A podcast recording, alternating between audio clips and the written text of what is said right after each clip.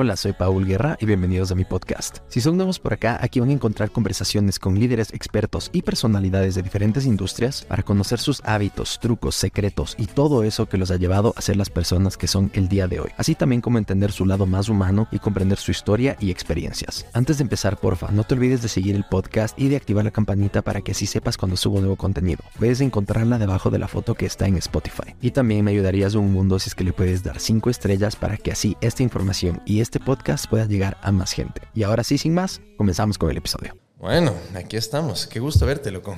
Bien, qué bestia. No te veo desde el 2017, creo, cuando fui una vez a RTS. Wow. Todavía estabas de animador de combate. Claro, 2016 yo entré 22 de febrero de 2016, claro. Wow, ¿y por qué te sabes hasta la fecha? Ah, porque tengo buena memoria. Fue un momento que lo estabas deseando. Eso yo creo que es algo que querías mucho, ser el Sí. presentador de combate o no. yo, yo, sabes que yo, ¿cómo te puedo explicar? Yo no es que deseo las cosas, Mm. ¿no? O sea, tengo la ley de atracción, no, no es que deseo algo en específico, sino que deseo las cosas en general. Abundancia. Sí. De la manera en que se manifieste. Pero es como, como se manifieste, mira. Es como ahora que me voy a Quito, digo, bueno, tal vez es difícil para mí porque me toca estar yendo, viniendo, ¿no? Y, y- y justo ahora que estoy ya finalmente despegando en esto como traveler, por ejemplo, ahorita acabo de llegar de ayer de, de- de Aruba que me invitó el Ministerio de Turismo de allá. Ah, no. Eh, ajá. Entonces me fui invitado, estuve ahora en México también, invitado por, Sí. por Paramount, porque estuve por los estudios que me llevaron también a, gra- a grabar contenido y a ver el red carpet. Ahora fin de mes viajo para Panamá, invitado por Copa Airlines, porque soy embajador de Copa Así Airlines. te he visto. Entonces, imagínate, entonces digo, chuta, justo ahora que le estoy despegando como influencer, Ajá. entonces empiezo a hacer televisión, así que... Oye, y con todo lo de Copa, asumo que te tienen que invitar a Panamá a hacer algo, ¿no? Sí, sí, sí, por eso voy a Panamá ahorita a fin de mes porque tenemos la nueva ruta, tenemos, digo yo, tenemos, tenemos la nueva ruta de Panamá a Manta.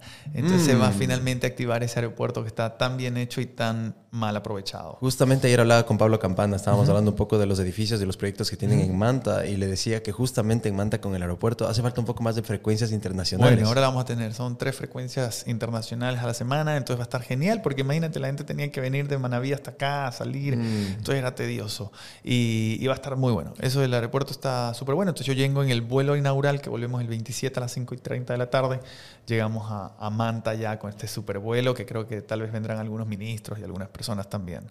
No desde Panamá, pero yo voy antes porque ellos querían que yo vaya a grabar algunas, algún contenido. Entonces voy el sábado en la tarde. Qué buenísimo, loco. Y de haber sabido que vas a estar en Quito, grabábamos directo en el estudio. No sabía, dije, más bien vengo a Guayaquil, puta, tengo que hablar con Eduardo. Voy, vengo, voy, vengo. Igual voy, vengo, voy, vengo, voy, vengo. Cuéntanos un poco, ¿qué vas a hacer en la capital? Bien, bueno, voy a grabar BLN en la competencia. BLN en la competencia vuelve después de haber salido del aire en pandemia. De hecho, fuimos eh, de los pocos programas en- de, de- de- de competencia que se mantuvo igual al aire, ¿no? Nosotros igual, a pesar de la mala situación que tenía el canal, eh, pésima diría yo, impaga diría yo. Entonces, nosotros igual hacemos las cosas por amor y yo creo que esa es la magia que, que tienen estos proyectos. Todos los que lo hicimos, lo hicimos con muchas ganas y, y queríamos entretener sobre todo en un momento tan complejo y tan difícil como Sí. era la pandemia.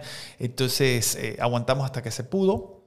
De ahí ya cada uno pues eh, cerramos. De hecho yo armé un estudio en mi casa, ¿no? Eh, para poder eh, producir, o sea, trabajar desde allá bien, desde hacer las cosas bien. Y ya, y entonces ahora vuelve, ¿no? Ya lo- los, los derechos y todo le pertenecen a mi ex jefe, a Jan Paul Prelwitz, y, Mm. y entonces nos vamos para Gama TV, que, que es un canal que en verdad, bueno, tú que eres la Sierra sabes que fue un canal tan grande, con tantos proyectos, tan bonito el estudio, el, el canal es hermoso, tiene Sí. tres mega estudios, bueno, un mega estudio, dos estudios bastante generosos, diría yo, del mismo tamaño de los estudios grandes de Guayaquil, y estamos haciendo un super campo de batalla exterior, genial, con todo. Oh. Es la primera vez que van a hacer un programa así en la Sierra. Y ¿no? casteados todos los, los Ya están competidores. todos, son 24 competidores, algunos antiguos, otros nuevos, de algunas Mm. provincias. Entonces, ellos llegan antes porque obviamente tienen que adaptarse. Además, esta vez tenemos algo especial, tenemos este plus que le vamos a poner la casa BLN. Entonces, Como la casa de Guanto. Como la casa, ajá, pero van a vivir ellos en esta, en esta casa que esta, a diferencia de estas casas como la de Guanto, esta, esta tiene la piscina, tienen su Mm. propio gimnasio, Ah, tienen, bueno. o sea, es más un Big Brother, Ah. ¿no? Entonces está con todas las comodidades. más caché. Ajá, tiene harto caché, harto caché. Es una, una finca hermosa Mm. que tiene el canal, o sea, que alquilaron. Y, y la verdad, ahí van a vivir todos los chicos. Entonces, eh, le estamos echando todo. Tendrán un montón de cámaras, casi 100 cámaras van a estar, eh, o están, mejor dicho, ya instaladas ahí en la casa. Yo me estuve hospedando hasta tener ya mi apartamento allá. Y, y yo llegaba a la casa y súper cómoda, súper Wow. linda. Hay habitaciones que tendrán eh, premio para las parejas que mejor se comporten. Entonces, hay jacuzzi y, y dentro de la habitación, ¿no? Upa. Entonces va a estar bastante, bastante divertido. Y, y creo que eso es bonito porque le estamos apostando eh, no solamente otra vez a lanzar el programa, sino a, a levantar este, este, este, este, este gigante que, que fue eh, Gama TV, ¿no? Por eso el eslogan, de hecho, del canal es Gama, el gigante eh, regresa, el, el despierta. Mm. Eh, porque es la idea, ¿no? Y creo que mucha gente en la sierra, ahora que estaba viajando para allá, me decían, qué bueno, o sea, que vengan ustedes que son tan costeños, ¿no? Nosotros que somos tan costeños, personas, viene Karim Barreiro también, que ya fue, ¿En serio? ella fue conductora de BLN La Competencia Wow. cuando yo me fui después a combate. Y estuvo algún tiempo en De Casa en Casa, en TC. Entonces, mira, creo que eso, eso es lo bonito que le apostamos nosotros también, porque es salir de la zona de confort, es salir Mm. de donde tenemos todo, porque aquí en verdad en Guayaquil es, es- es nuestro headquarter, es nuestro puerto principal, es nuestro lugar donde vamos para todos lados. Eh, pero decir, bueno, vamos a tomar este, este nuevo reto. Qué lindo, Eduardo. Pero justamente en, en Guayaquil, como tú dices, es como el epicentro de todo lo que era la producción en la televisión nacional. O sea, yo que te digo, como vos dices, que vengo de la sierra, cuando estaba en Quito, decían, ¿quieres estar en la tele? Tienes que irte a Guayaquil, brother. Aquí no es un cual. carajo. Pero ahorita cual. le están haciendo un twist y estás Claro. invirtiendo. Y entonces le están invirtiendo. Entonces eso es súper chévere. Tenemos auspiciantes súper grandes. Entonces digo, bueno, mira, yo creo que, que, hay que hay que apostar también a que este programa, por primera vez, un programa tan grande, porque se había hecho Bailando por un Sueño, eh, Pequeños Gigantes, pero llevar a 24 participantes a vivir allá. Entonces eso va a ser una locura. Va a ser también mucha altura. Esperamos que no colapsen esos pobres chicos en todo el clima que vamos a tener. Pero, pero creo que es bonito. Es lo bonito. Es lo bonito que, que no sabemos eh, qué nos espera. Imagínate eh, la gente también en Quito y en los alrededores que finalmente van a poder ir a ver un programa de este tipo en vivo. ¿no? Normalmente en Guayaquil sí, nosotros recibíamos público en BLN, en Combate, en los otros programas que yo hice, pero que ahora el público de la Sierra también ya no tiene que venir acá, porque a veces me decían, no, es que venimos, estamos de paseo, venimos a visitar y venimos a verlos. Entonces ahora vamos a tenernos y van a poder estar con nosotros. Entonces creo que eso es lindo, eso también es enriquecedor, es un público nuevo para mí, ¿no? Yo igual...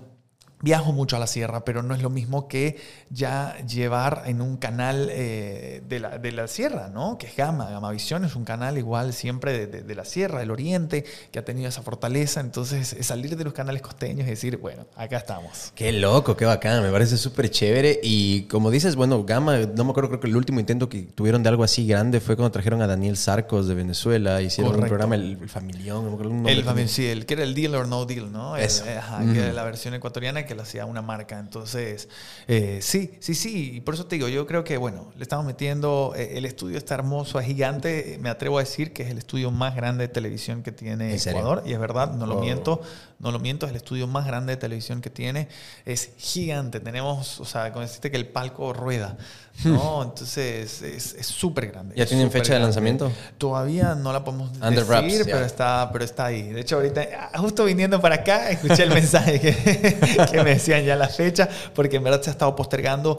Porque imagínate, agarramos un canal en cero. Claro. En cero, cero, cero. O sea, ahí no había nada de estructuras, nada de juego, nada de nada. Entonces han tenido que hacer todo, todo, todo desde que arrancamos nosotros con el proyecto en enero. Wow. Imagínate, ya estamos a mes 7 casi empezando. Eh, entonces, eh, sí ha sido largo. Y aparte camino. de lo que te veo, o sea, aparte porque traes a la mesa toda la experiencia que tuviste en combate, toda la experiencia que llevaste justamente en BLN antes y en toda la televisión en tantos años, y también te fuiste a Guatemala con combate, o sea, ya dominas el, el- el formato, por así show, por así decirlo. Entonces, en esto también vas a tener una especie ya un labor más también de productor, me imagino, no solo host, o también ya bueno, vas a meter cosas. Eh, yo siempre digo que la magia de, los presentadores es involucrarnos en el proceso, ¿no? Mm. Entonces, de creación o de cualquier cosa que se vaya a hacer.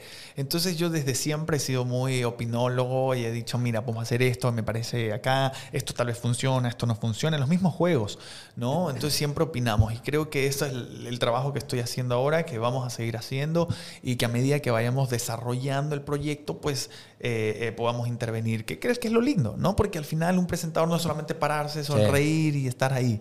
No, es también involucrarse en cada uno de los, de los espacios que te permita la televisión. Es un ambiente colaborativo, eso es lo más chévere. Sí, sí, es que es todo, trabajamos para todos. Yo siempre digo, si tú tienes algo que aportar, dilo. Y yo tengo la oportunidad de ser profesor hace siete años aquí en el Instituto de Televisión y le digo a mis alumnos, nunca tengan miedo de expresar y de hablar alguna idea, porque a veces pensamos que son ideas tontas, mm. ¿no? Sobre todo cuando empezamos recién, ¿no? Pero esa idea puede ser genial, puede ser un hit.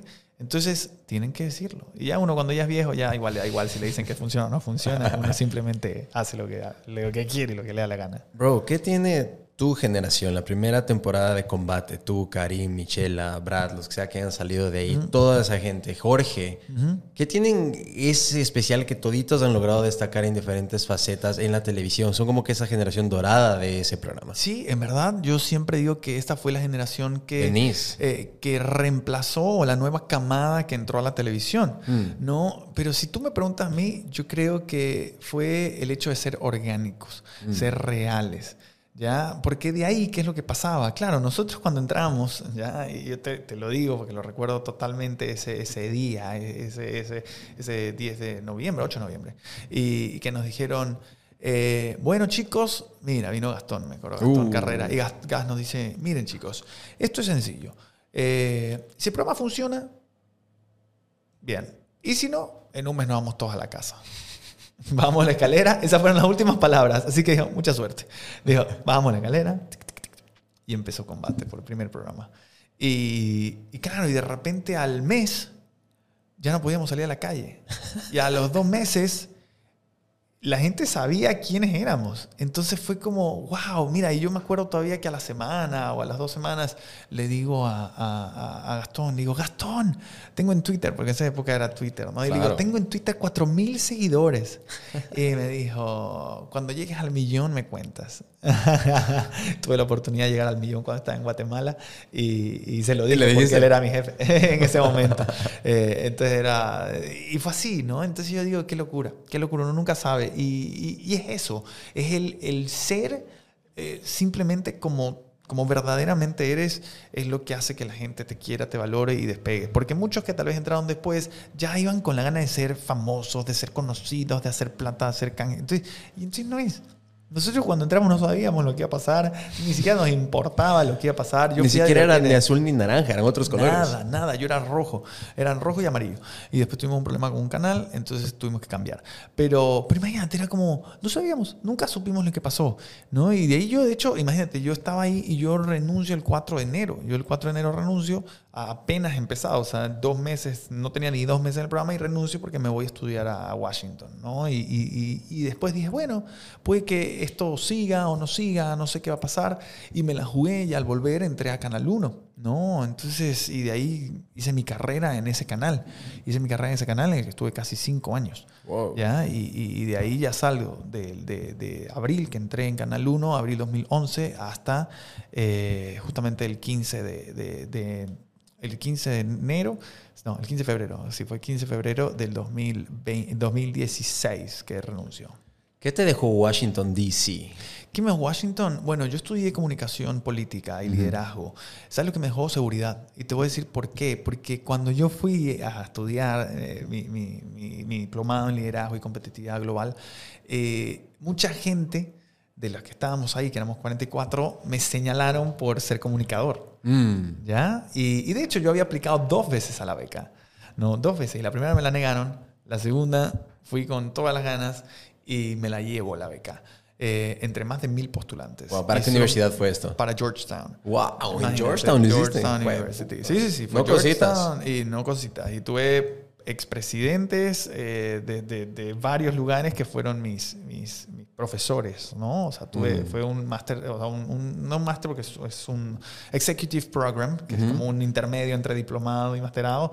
Entonces, así. Y, y, y imagínate que dentro de los 44 proyectos, solamente 5 iban a ser elegidos para el proyecto final. Mm. ¿ya? Y yo siempre he creído en la fuerza que tiene el arte, el poder que tiene la comunicación y, todo esto para cambiar la vida de las personas. O sea, a mí me lo digo, a mí me da seguridad. Yo frente a una cámara y frente a un escenario soy una persona, en la vida real soy tal vez mucho más bajo de energía, más tranquilo, más calmado, ¿no? O sea, no salgo, no, no ni bailo, ¿ya? Entonces, es, es, como uno se transforma y se llena en este personaje. Tú como actor sabes que hay personajes, o sea, uno se cree el personaje, uno lo vive el personaje. Eso te iba a decir, como Beyoncé. Ella dice que cuando vas a cantar en vivo, ella creó un alter ego que es Beyoncé no del personaje, pero ella en su vida privada es otra persona. Y es lo mismo que me pasa, es, es, diferenciar la persona del personaje. Mm. ¿ya? Eh, y para mí existe así.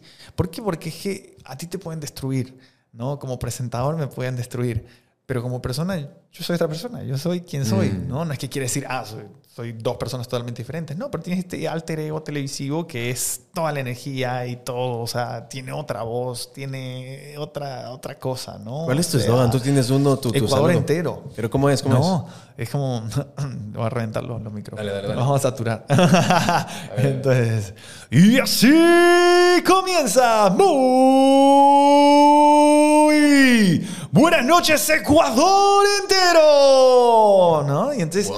Y, y, esa fue, fue la firma que yo la tuve desde, desde hace muchísimo tiempo atrás y, que de hecho cuando iba a combate me dicen, no puedes saludar así porque así has saludado mucho tiempo en... Matamoros. no, no, no, no, no saludaba, él saludaba diferente. No, no entiendo. Dice, así has saludado tú en BLN en la competencia. Ah, por lo que y yo le dije, no, es que así no salude solamente en BLN. Saludé en los otros 10 programas que hice antes de BLN y siempre saludé igual. Entonces la gente me conoce por ese saludo y lo logré mantener. ¿No? Y, hoy en día ya digamos que a mi combate me consagró y, y, logré, yo creo que lo que esperaba, que la gente me reconociera, me viera como un animador de verdad, ¿no? De verdad, ¿no? Entonces, eh, como te decía, creo que, bueno, volviendo a lo que te contaba de, de, Georgetown, creo que me dio esa seguridad porque mi proyecto que apostaba por el arte, que se llama Motivarte, in fact, eh, logró estar entre los cinco elegidos. Mm. Entonces dije yo, a veces, no sé si te pasa o les ha pasado a la gente que me está escuchando tal vez, que porque estudias comunicación, porque eres cantante, porque eres bailarino, porque te dedicas a ser pintor o lo que sea, siempre te dicen, ah, se va a morir de hambre. Ah, uh -huh. qué. Ah, o creen que eres bobo. O ah, no eres capaz. Ya, porque creen que no tienes el mismo intelecto que puede tener. Y, Correcto. Y, y, ayer me pasaba que escuchaba a Jorge Heredia que hablaba y decía, cómo la gente nos señala y cree que no somos capaces tal vez para tener hasta un puesto político. ¿no? Mm. En, la rama política se necesitan muchas cosas y muchas habilidades y capacidades para poder gestionar. Entonces la cultura, el arte, ¿no? Y, a veces nos dicen, no, es que si no eres abogado, no, que si no eres... Entonces Georgetown me dio eso, la seguridad mm. de defender y estar orgulloso de mi carrera, porque sé que puedo hacer mucho más y puedo ser hasta mucho más capaz que cualquier otra profesión. ¿Ya? Entonces, creo que eso es lo que, lo que me llenó del valor para enfrentar todos los siguientes años que me tocó, que cuando tú estás en un país como este, a veces la gente te dice, eh, no, es que eh, no importa lo que estudiaste, aquí si la gente no te conoce, no te damos la oportunidad, o si que, pero me dio la seguridad, decir, ok, yo sé quién soy, sé a dónde voy y sé qué es lo que quiero. Y, y así fue, porque durante los siguientes años siempre me dieron 1800 palos en los que me hicieron sentir muy mal, me hicieron llorar muchas veces mm. eh, y tal vez me hicieron creer que no era capaz para lo que yo quería lograr. ¿Cómo manejas el hate? ¿Cómo manejas las críticas en las redes sociales? Mira, gracias a Dios no tengo mucho hate. Gracias a Dios. Yo tengo, la verdad no, no soy de un personaje odiado, pero siempre hay una que otra persona. Nunca falta. No, hasta me divierte. La verdad me divierte. Por mm. ejemplo, hay personas que me dicen, me dicen, es muy gracioso. Hay personas, uno, uno, dos, tres que pasan y me dicen, yo no entiendo cómo usted viaja si usted no trabaja. Y entonces yo me río y le digo, o sea, que no trabaje en televisión, que usted no me vea en su pantalla, no quiere decir que no trabaje. ¿Ya? O sea, yo hago 1800 cosas. Soy embajador de un montón de marcas. Soy trabajo eh, animando, que es mi fortaleza. Soy el animador de los reinados de este país. Hago casi un montón de los reinados que hay, ¿no? Animo un montón de empresas grandísimas. Entonces, claro, pues la gente cree que no te ve, ya, entonces eh, es mm. gracioso y siempre te lanzan una por aquí, te lanzan otra por allá, pero al final... Eh, hay que aprender a vivir la vida y, ser feliz con lo que tengo, no con lo que dicen que, o, lo que la gente que no te conoce cree.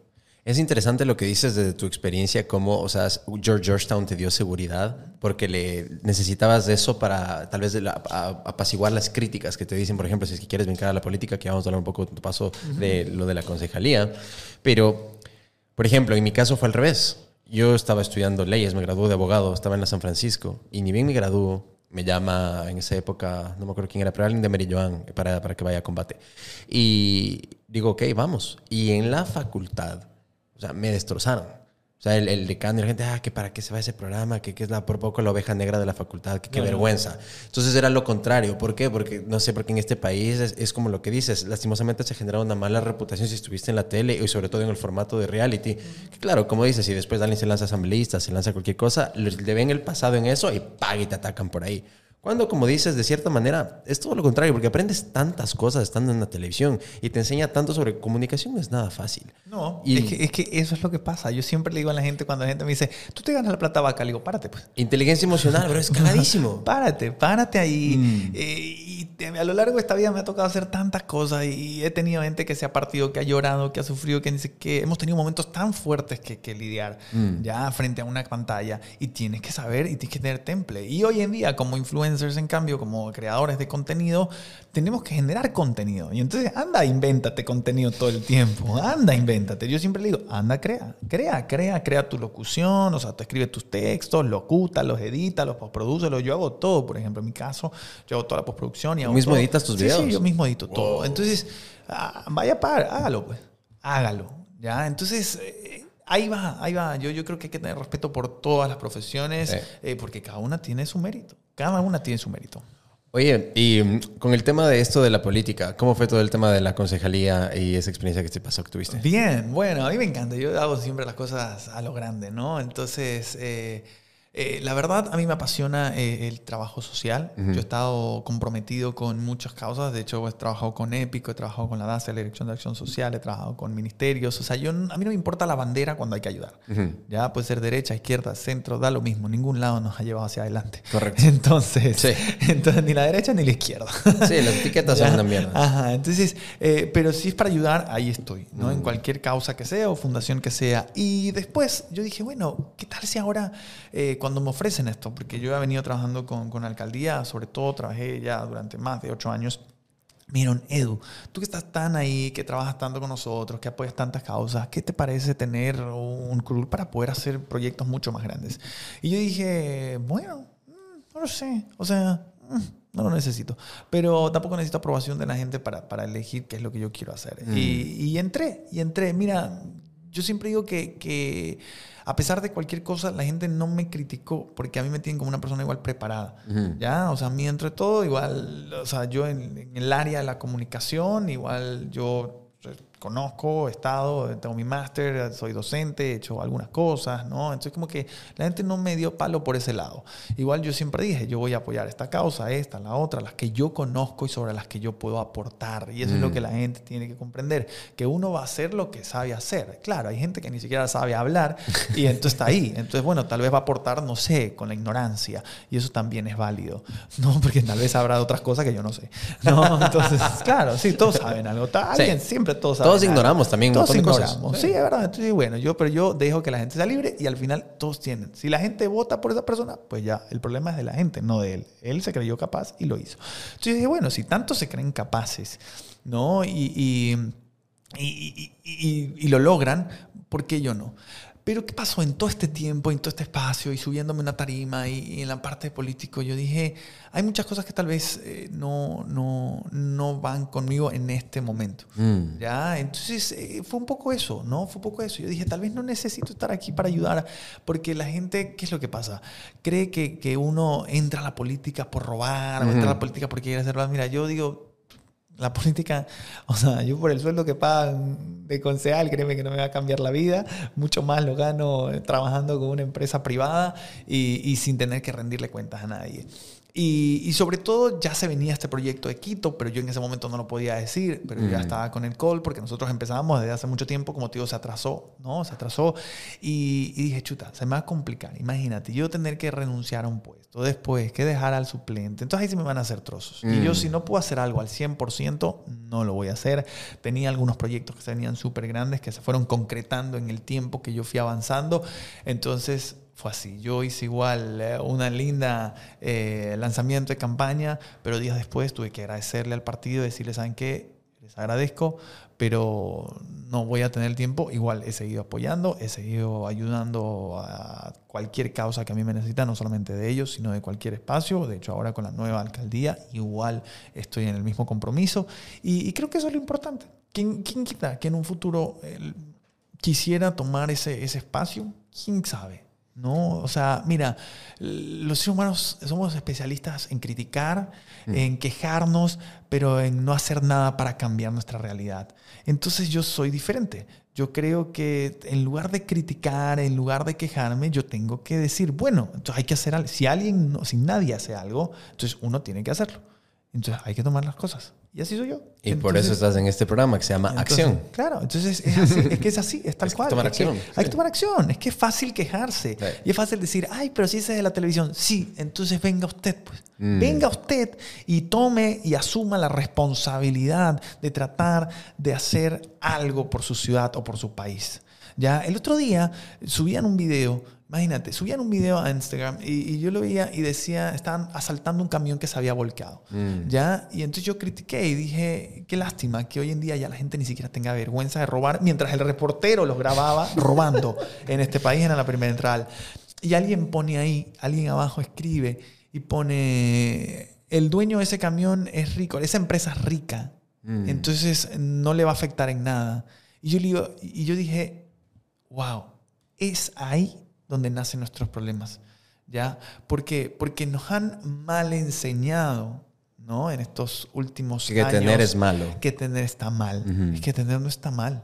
Es que todos quisiéramos, es que todos queremos tener. El problema es que no todos se esfuerzan para tener. ¿Ya? Entonces, porque hemos visto casos de éxito de personas que no han tenido nada y lo logran tener. ¿Ya? Pero hay que trabajar. Cuando, ¿Qué pasa cuando un ecuatoriano se va a Europa o se va a Estados Unidos? Saca la madre, se pues. se rompe el lomo. Se rompe el lomo. Pues trabaja en 5.000 trabajos. Pues a mí me ha tocado. Yo he vivido afuera también y nos ha tocado rompernos el lomo. Pero aquí no. Pues. Aquí yo quiero mi vacación, quiero mis horas de lunch, quiero mi ni sé qué, me quejo, ni sé cuánto. Entonces, así no funciona. Mm. ¿Por qué cuando salimos y respetamos y cuando estamos aquí no? Y yo le dije a la señora, le dije, es que el hecho no es que tenga o no tenga. El hecho es que uno no debe tomar lo que no le pertenece. ¿Ya? Y ese es el principio fundamental que carece mucha gente en este país, empezando por lo político. Los políticos toman lo que no les pertenece, pero ahí mm. está, está enraizado. Entonces, ¿cómo tú le puedes pedir a alguien que votará por un político que él sea honesto si el que votó ni siquiera piensa en la honestidad? Mm. Porque si ve la oportunidad o el oportunismo, lo va a aprovechar. Mira, yo estuve ahora poquito en, Asia y, y, ahí hacen el experimento este de dejar las cosas votadas, ¿no? Y así es real.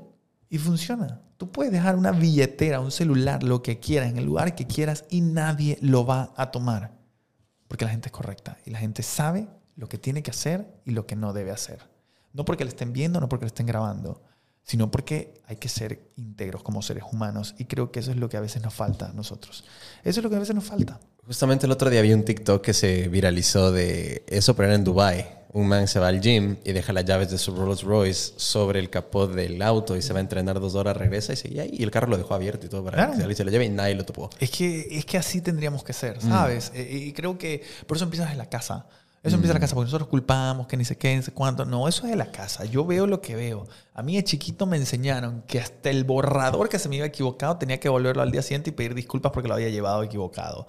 Que si no hacía una tarea, yo tenía que decir, discúlpeme, no la traje no culpar a este ni culpar al otro. Mi perro se comió hoy en la mañana. Claro, o sea, imagínate, ¿cuántas mascotas tiene un zoológico que se está comiendo los?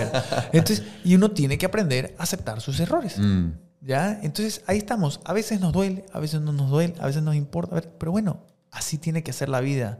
¿Ya? Y por eso yo siempre digo, el que obra bien, le va bien. El que obra mal, le va bien, ratito mucho más corto. Y a mí me encanta ver cuando a la gente buena le va bien. Y ahí viene justamente tal vez otra, como que es la raíz del problema que tú dices. Yo veo que lastimosamente la idiosincrasia en el Ecuador muchas veces es mentalidad de escasez, no mentalidad de abundancia. Entonces todo el mundo cree que es, ah, no, a él le va bien, puta, me está quitando a mí mi espacio. Ah, no, a él le va bien, no. Entonces cuando a todo el mundo le va bien, mejor, les va bien a todos. El sol sale para todos. Así es. Entonces, sale. eso hay que sí, hacer. Sí, sí, es que eso es lo que hay. Es que, ¿sabes cuál es el problema? Que la gente envidia cuando a otro le va bien. En lugar de preguntarse, ¿qué estoy haciendo yo mal? Para que me vaya mejor. Correcto. Ya, entonces uno tiene que hacer el mea culpa.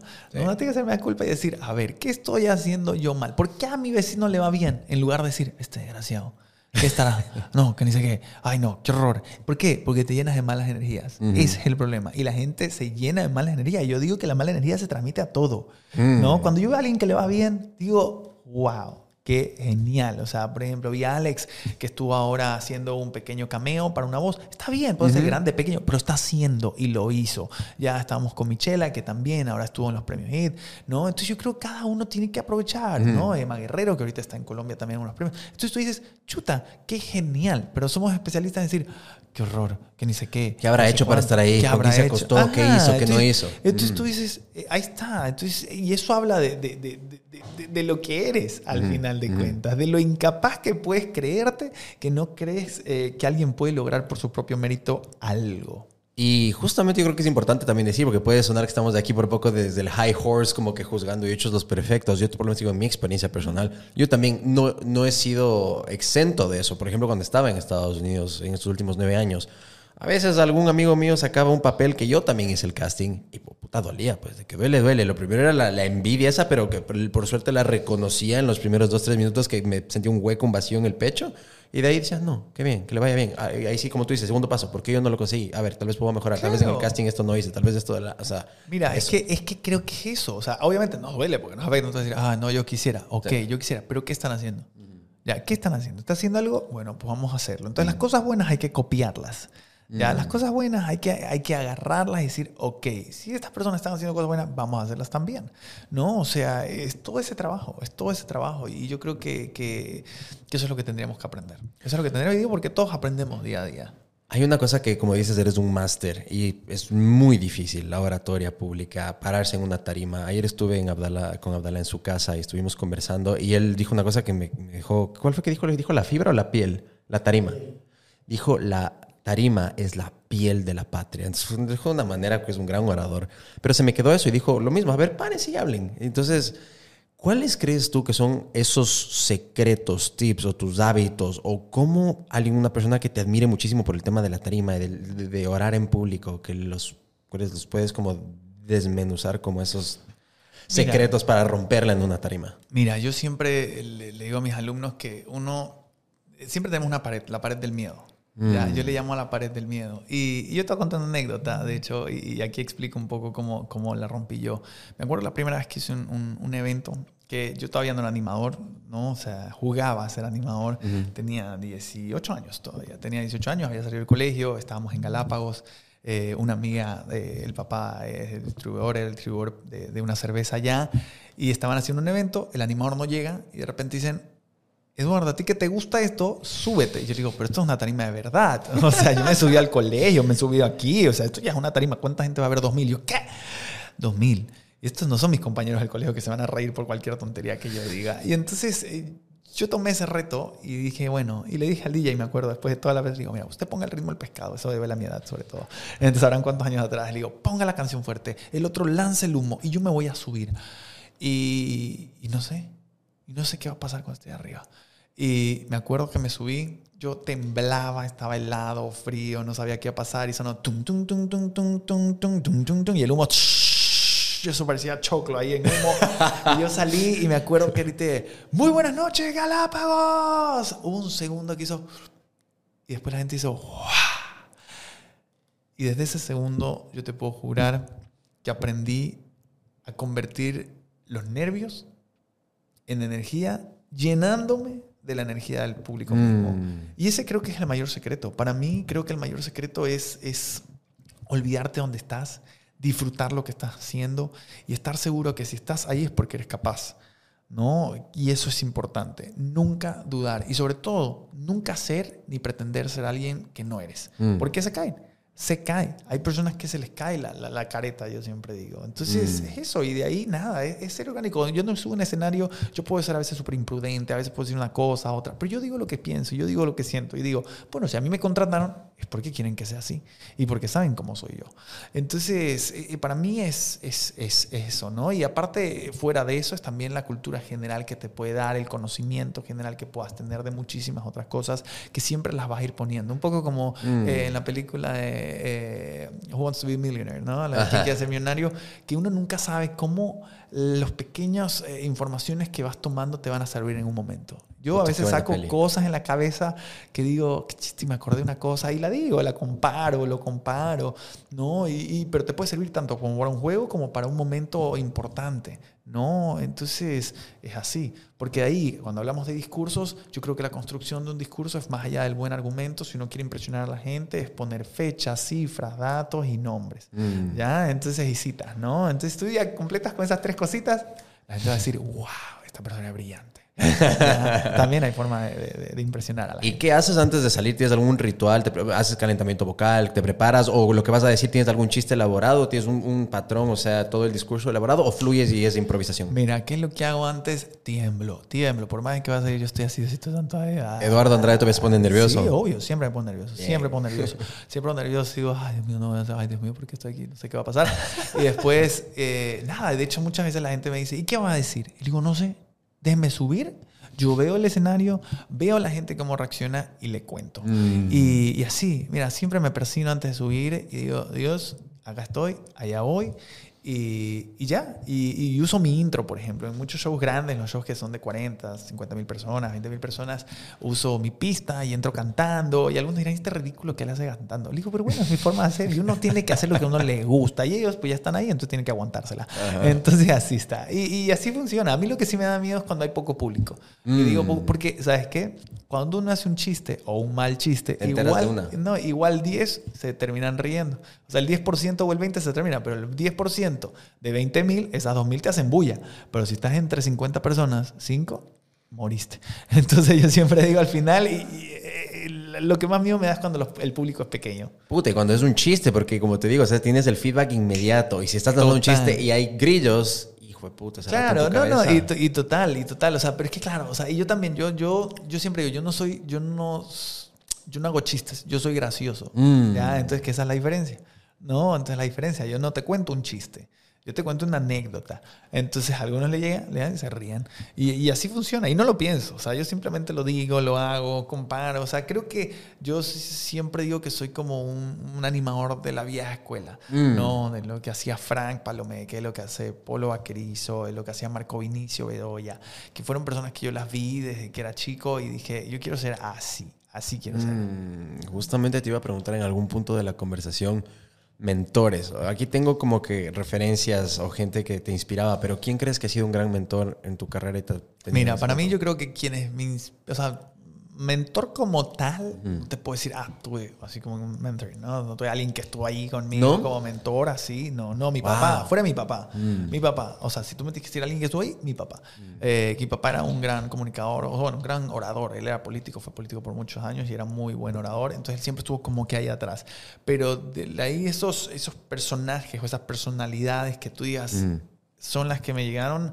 Yo te voy a decir, a mí me, gustó, me gusta cantar los jingles porque se lo veía a, a- a- a Don Francisco. Me gusta ese, esa comedia un poco ácida, amarga y negra de Polo Vasquerizo. me gusta la energía que, que, que tenía Frank Palomé que al animar y sobre todo el carisma siempre me gustó de Marco Vinicio. Entonces, esos cuatro personajes licuados, hechos, traté de, de- de echarlos para adelante con muchísimo respeto y decir, ok, eso es lo que me gustó y lo que siempre me llamó la atención de, de- de- de estos personajes, ¿no? ¿Qué diferencias ves o cómo has cambiado cuando estás en vivo en una tarima y cuando estás en un estudio de grabación? Eh, bueno, la energía es diferente, ¿no? La energía es totalmente diferente, pero yo soy el mismo. Yo ¿Sí? creo que soy el mismo. O sea, cambia mi voz, obviamente, porque la voz de, de tarima es, es mucho más impostada, la voz de televisión es más relajada. Eh, pero de ahí, yo creo que, que, soy el mismo, Yo siempre soy un tarado. Entonces, a, veces, a, veces, me río y digo, no puedo ser tan tarado. Digo, no puedo haber dicho estas cosas.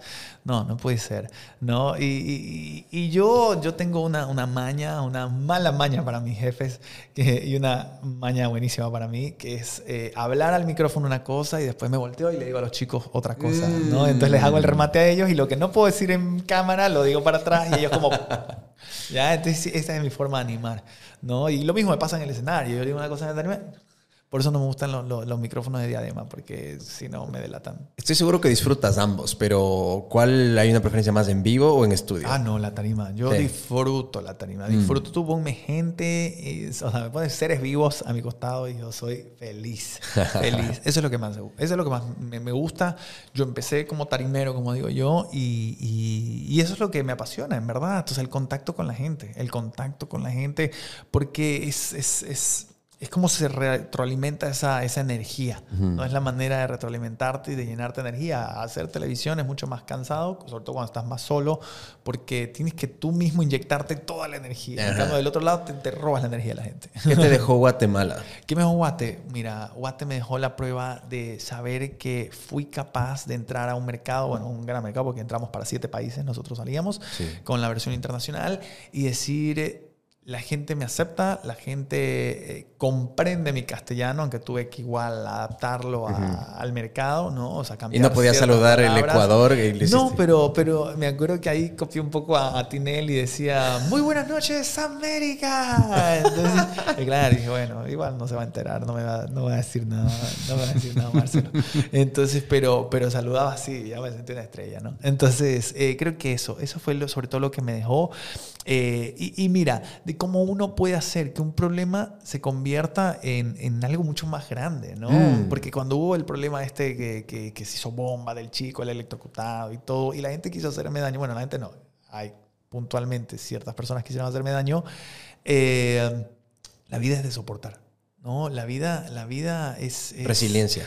sí, y sobre todo, mira, es más allá de, de del talento que uno pueda tener mm. y de la resiliencia es la resistencia que pueda tener el ser humano hasta quebrarse. Pero si tú resistes, resistes, resistes, tarde o temprano va a llegar. Y yo resistí, me dieron palo por aquí, palo por allá, palo por acá, palo por acá.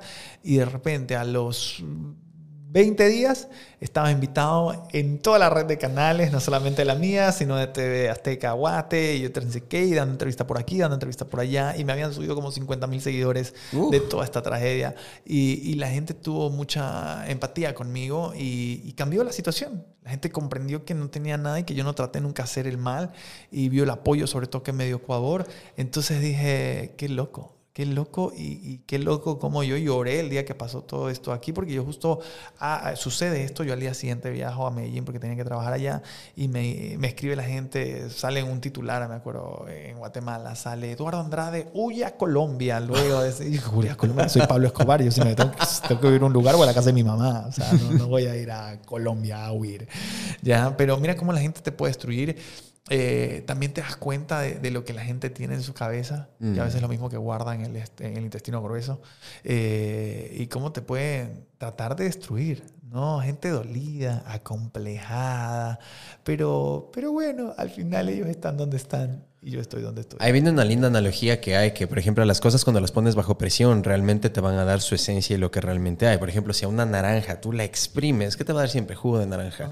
Si a una persona le pones bajo presión y le empiezas así, le va a salir realmente lo que es. Entonces en este caso le sale su lado feo. Tal vez los comunistas complejos, los resentimientos, las cosas, y muestran realmente quiénes son y te dan esa mala onda. Pero por suerte tú Sí, claro, ¿no? Y mira, yo y encaré a quien tuve que encarar en su momento. Mm. Y porque a mí, a mí lo que a mí no me gusta es que la gente se invente cosas. A mí no me gusta que la gente se invente cosas y que se jacten de ser periodistas cuando en verdad no van a la fuente. Mm. Porque es el principio básico del periodismo y lo que te dicen en la primera clase. Entonces, si no cumpliste con eso, mijito, te ganaste en un sorteo, en una rifa o una tómbola tu título. Uh. Ya, así te quieras llamar periodista, lo que quieras. Entonces, creo que es un poco eso. ¿No? Y, supe llevarlo y, mira, cada vez que yo he vuelto, porque he regresado a Guate varias veces, no sabes, me tratan súper bien y, callé la boca de los que decían, no, casi que él no puede ni siquiera volver a pisar Guatemala. Yo llego y no solamente voy a mi canal, voy, hago ir en algunos medios porque me llevo muy bien, me llevo muy bien. De hecho, ahora en, unos meses tengo que volver porque me invitaron como jurado a un, programa para ir a hacer cosas especiales.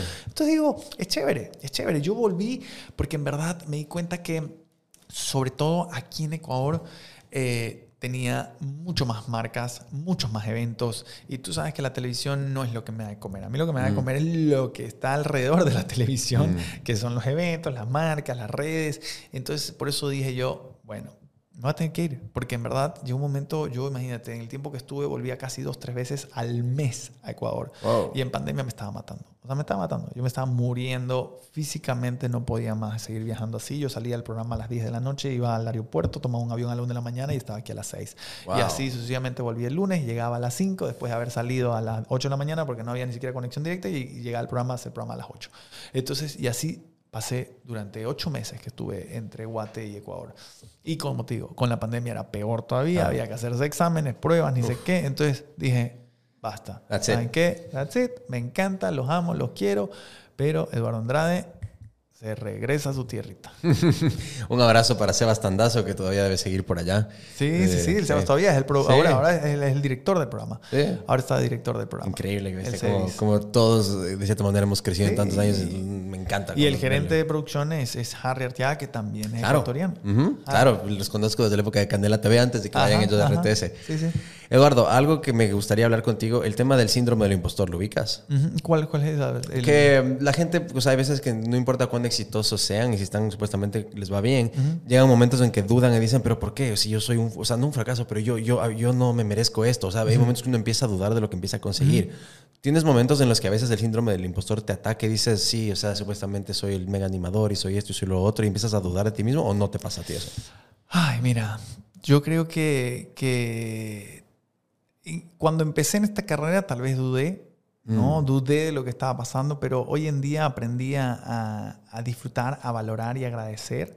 Entonces, ya está. Lo que sí creo que, que, me pasa es que a veces no, no siento o no veo o no creo, a veces, o no, no, no, um, ¿cómo te puedo decir? No comprendo muchas cosas que son mucho más grandes de, las que yo, de lo que yo las siento. Mm. ¿no? O sea, por ejemplo, no sé, o sea, es como que digo, me pasó tal cosa y se lo cuento a alguien de televisión y me dice, ¿qué? No puede ser, eso es increíble. Y, ¿qué? y yo como que a veces no caigo en cuenta. Entonces digo, bueno, pero, mm. pero que también eso me ayuda a estar aquí como que en la tierra. O sea, yo soy bastante sencillo, bastante complicado. Entonces creo que también no hay que, no me la creo y nunca me la he creído y no creo que me la vaya a creer.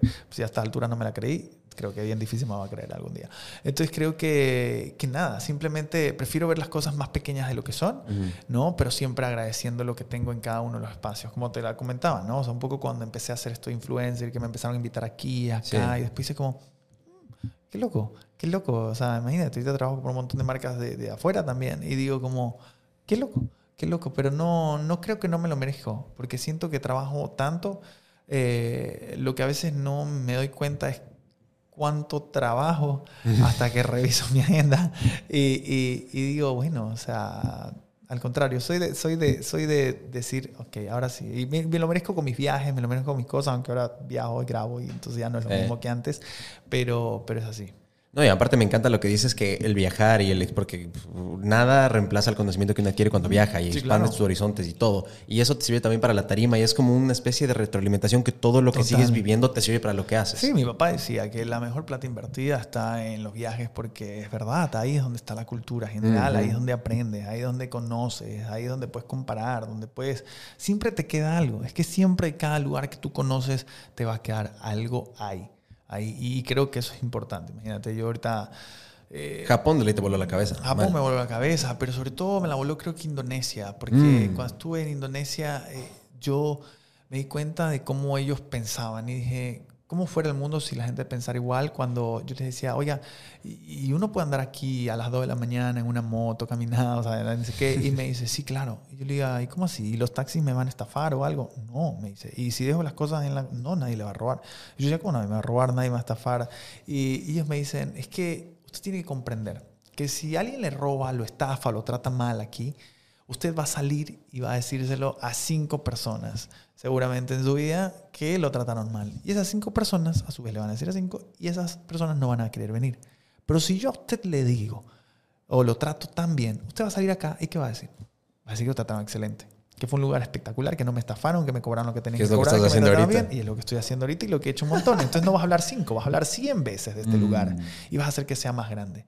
Entonces, así es como funciona la mentalidad de ellos. Y es lo que yo digo, así tendríamos que hacer todos. ¿no?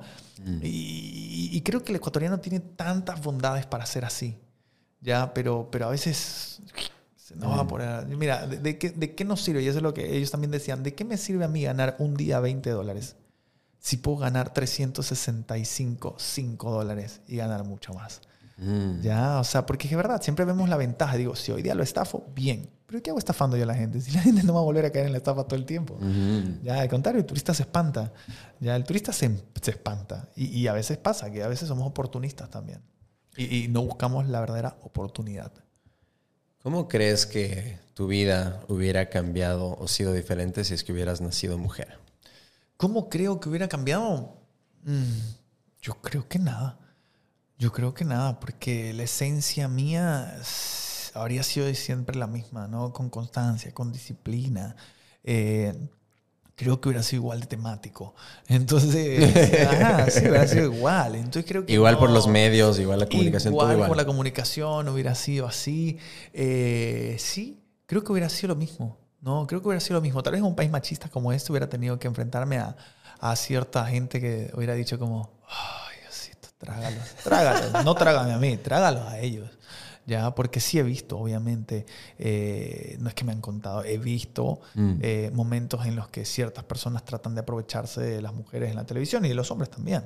¿Ya? Entonces creo que al final es lo mismo, pero es tener los valores íntegros, ¿no? Es ser la persona que, que tú quieres ser. Porque es que es fácil, es fácil creer que vas a llegar rápido si haces ciertas cosas. Mm. Pero el problema es que todo lo que llega rápido se va de la misma manera.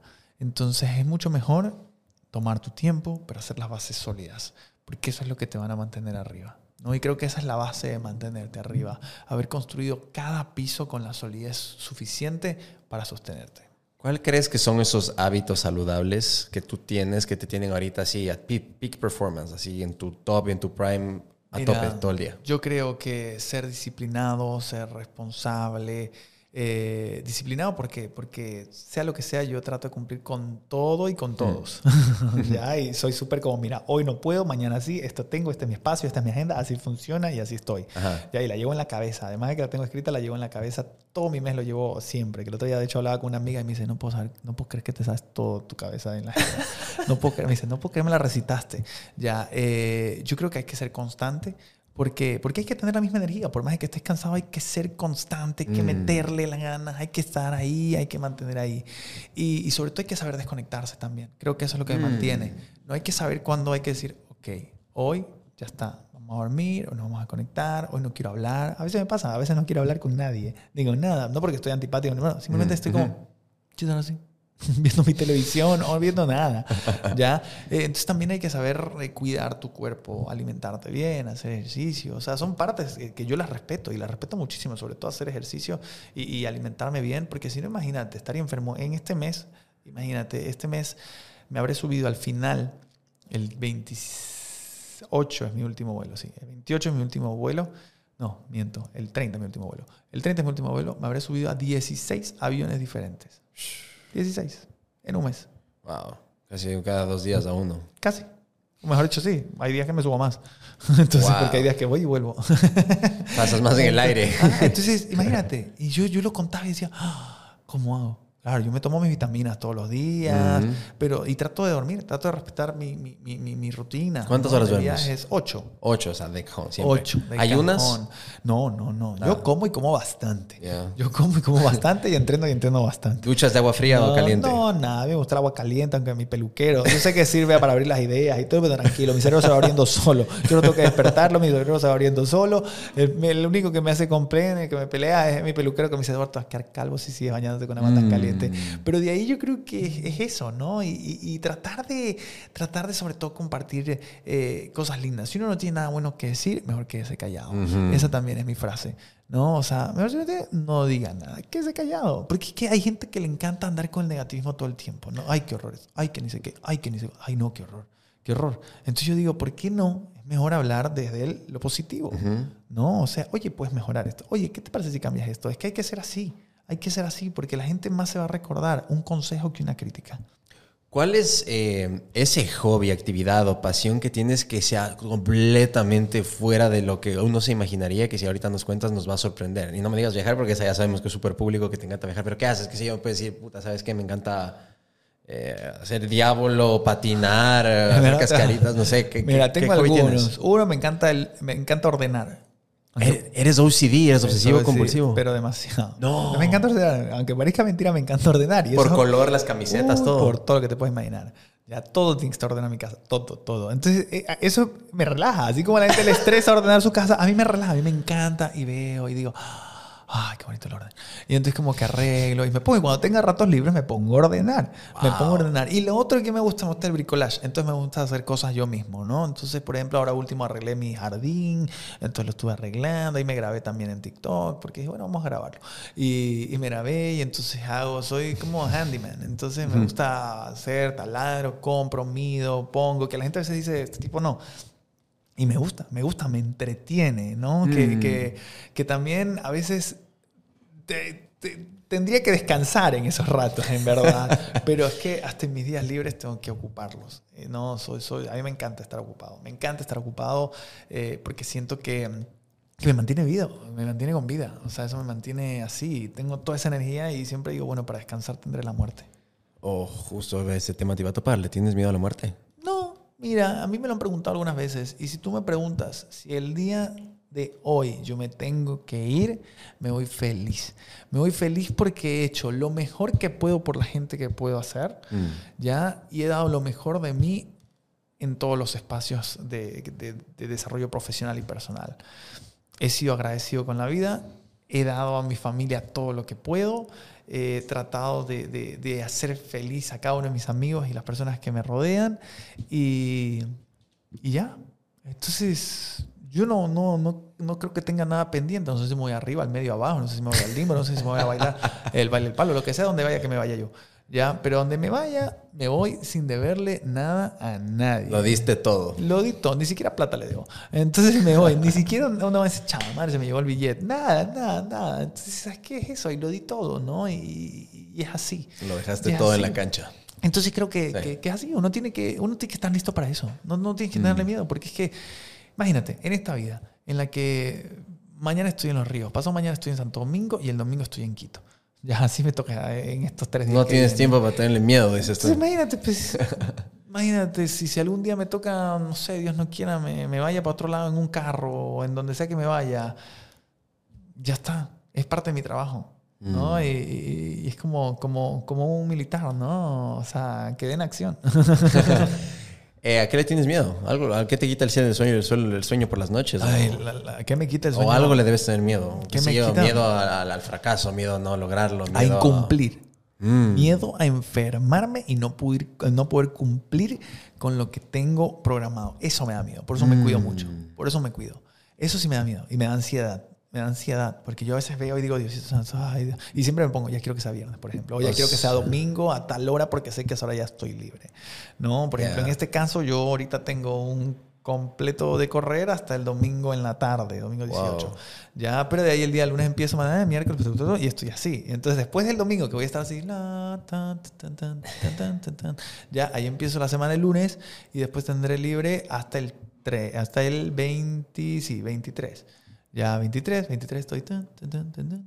y 24 vuelvo hasta 27. O sea, se puede decir que tu cabeza más está en el futuro, eres más ansioso. O sea, no eres como depresivo que pasas en el pasado, sino eres más hacia adelante, siempre estás pensando en qué viene, qué viene, qué viene. Lo que pasó ya fue. Lo que mm. pasó ya fue. Y como te digo, yo siempre trato de dar lo mejor, así que si, si pasó mal, pues ya no fue culpa. Ya, ya, pero sí, el futuro sí. Por eso yo, yo digo, yo tengo tantas cosas que hacer, tantas responsabilidades, ¿no? Y, y, eso me pasa a veces que me dicen, ay, tenemos que firmar el contrato. Y yo le digo, mire, yo le puedo firmar lo que usted quiera y se lo firmo si lo quiere. Pero mi palabra, Mi palabra vale más que cualquier tinta que yo le pueda gastar y cualquier papel que usted pueda tener. O sea, mi palabra es mi nombre.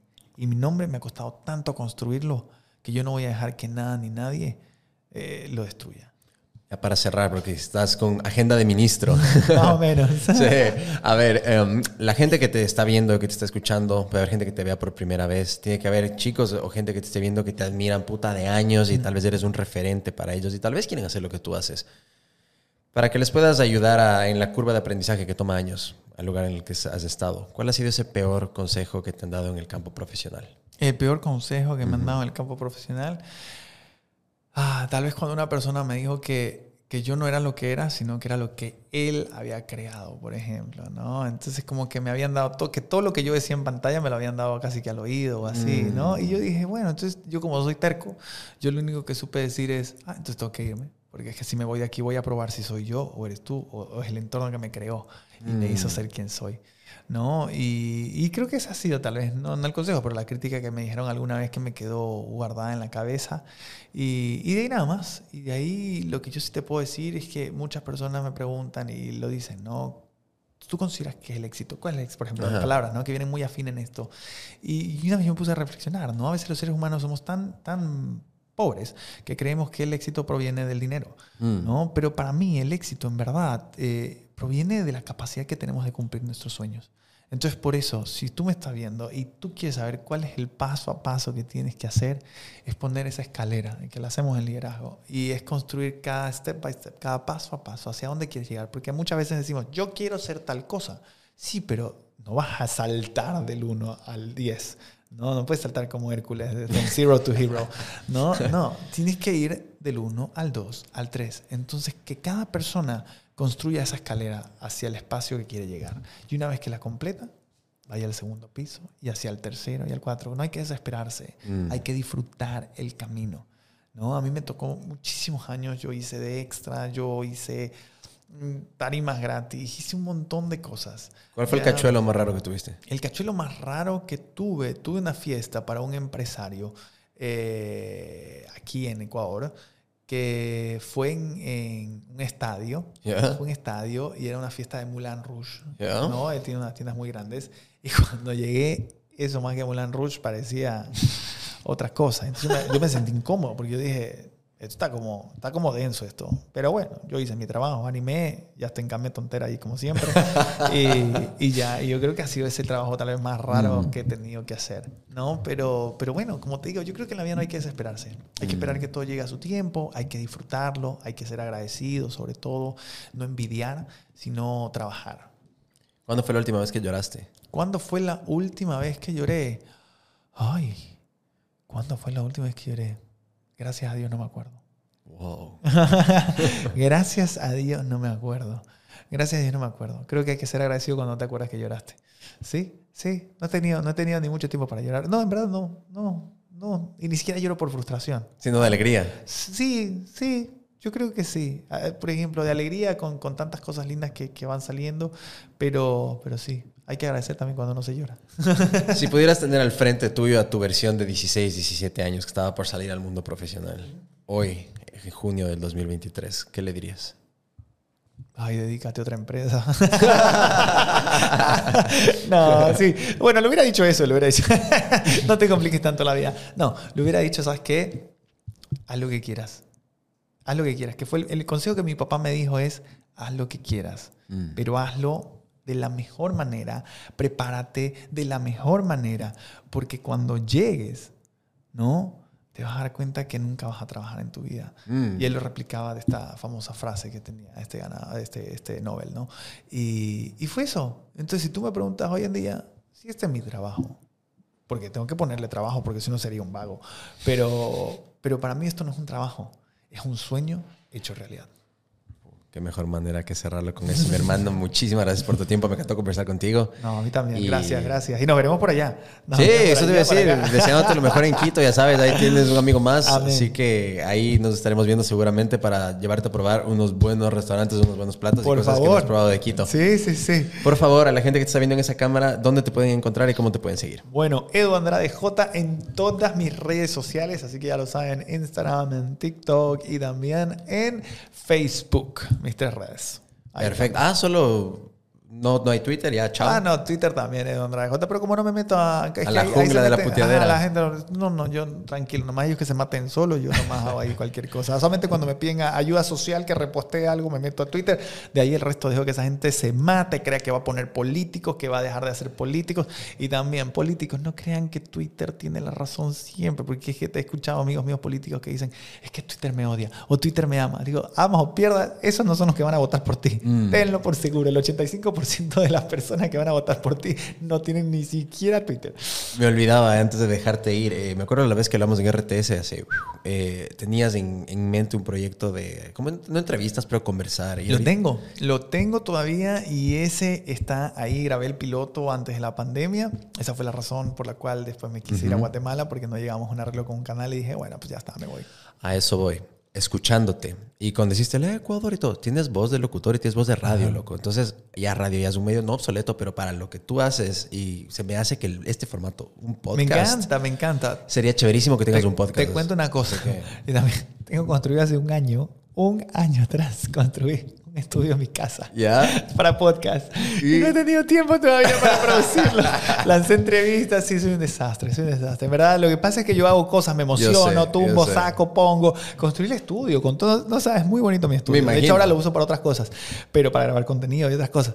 Y ahí está parado el estudio. De hecho, el otro día le dije, le dije saquen la mesa porque no, ya necesito ese espacio. Te la voy a joder, te voy a estar jodiendo cada que pueda. Haz tu podcast, haz tu podcast. lo vamos a hacer. Esperamos, esperamos hacerlo porque hay que diversificar. También me dicen, ah, YouTube, a YouTube YouTube y haz videoblogs de, de todas tus eh, cosas. Y digo, y eso puedes poner como un podcast. Claro, pero y digo, no saben, ya suficiente tengo por ahora, déjame que respiro. Delega, delega, un productor, alguien que te ayude. Sí, eso toca hacer. Eso, eso, eso me dice, hasta mi psicóloga me dice eso. Sí, delegar es, es, difícil. Hay que aprender a delegar y me dijo, quiero que me pongas por favor y que te obligues a descansar. Sí. A descansar, pero me dice, quiero que veas el techo, no sé, obviamente. Porque se me hace que eres perfeccionista o me equivoco. Muy, muy perfeccionista. Y ahí es cuando uno no delega, tienes que aprender a delegar. Pero es que justamente ahora venía hablando en el carro con, con alguien que me está diciendo exactamente lo mismo, porque le decía, no sabes, voy acá, tengo que ir acá toco volver, mil cosas que toca hacer. Y, me dice, pero ¿cuándo? Dijiste que ibas a contratar a alguien para que te edite. Y yo le dije, ok, prometo que apenas aterrice en Quito, ya tengo a la persona porque de hecho la hablé, que es alguien del canal, y me va a ayudar a editar. Perfecto. Pero mientras tanto, toca hacer las cosas yo. Principio 80-20, ¿lo sabes? Me coge el principio 80-20, me encanta. Es la ley de Pareto o, Paleto, siempre le macheteo, así que no, me puteen, pueden ver en Google, pero bueno, el principio 80-20 es básicamente, mm, qué sé yo, el, el, 20, el 80% de la riqueza se concentra en 20% de las personas. El 20% de tus problemas va a venir del 80% de tus, este, o el, o el 20, 80% de tus ganancias solo viene del 20% de tus clientes, cosas así. Pero para el tema del perfeccionismo, significa que estamos a veces gastando energía y gastando tiempo en llegar a ese 100%. Cuando el rato que llegues al 80, suéltalo, move on. Ya ves, hablando de... Ya me acabo de regar el agua. Por ejemplo, ahorita el 80% del podcast está perfecto, acabo de tirar agua. Ahorita no voy a mandar al carajo el podcast. Entonces... Eso significa que ese 20% restante no va a cambiar los resultados de nada de lo que tú quieres hacer. Entonces, el rato que llegues al 80, sigue a lo siguiente o mueve al siguiente para no ser redundante y sigue. Entonces, eso, el principio 80-20. Llega al 80, dale, sigue. Vamos a hacer el 80. No, ya estoy, te, te, puedo decir que estoy en el 120 ahorita, pero, pero ahí vamos. bueno, gracias amigos, nos vemos la próxima. Un abrazo. Chao, chao. Chao, chao.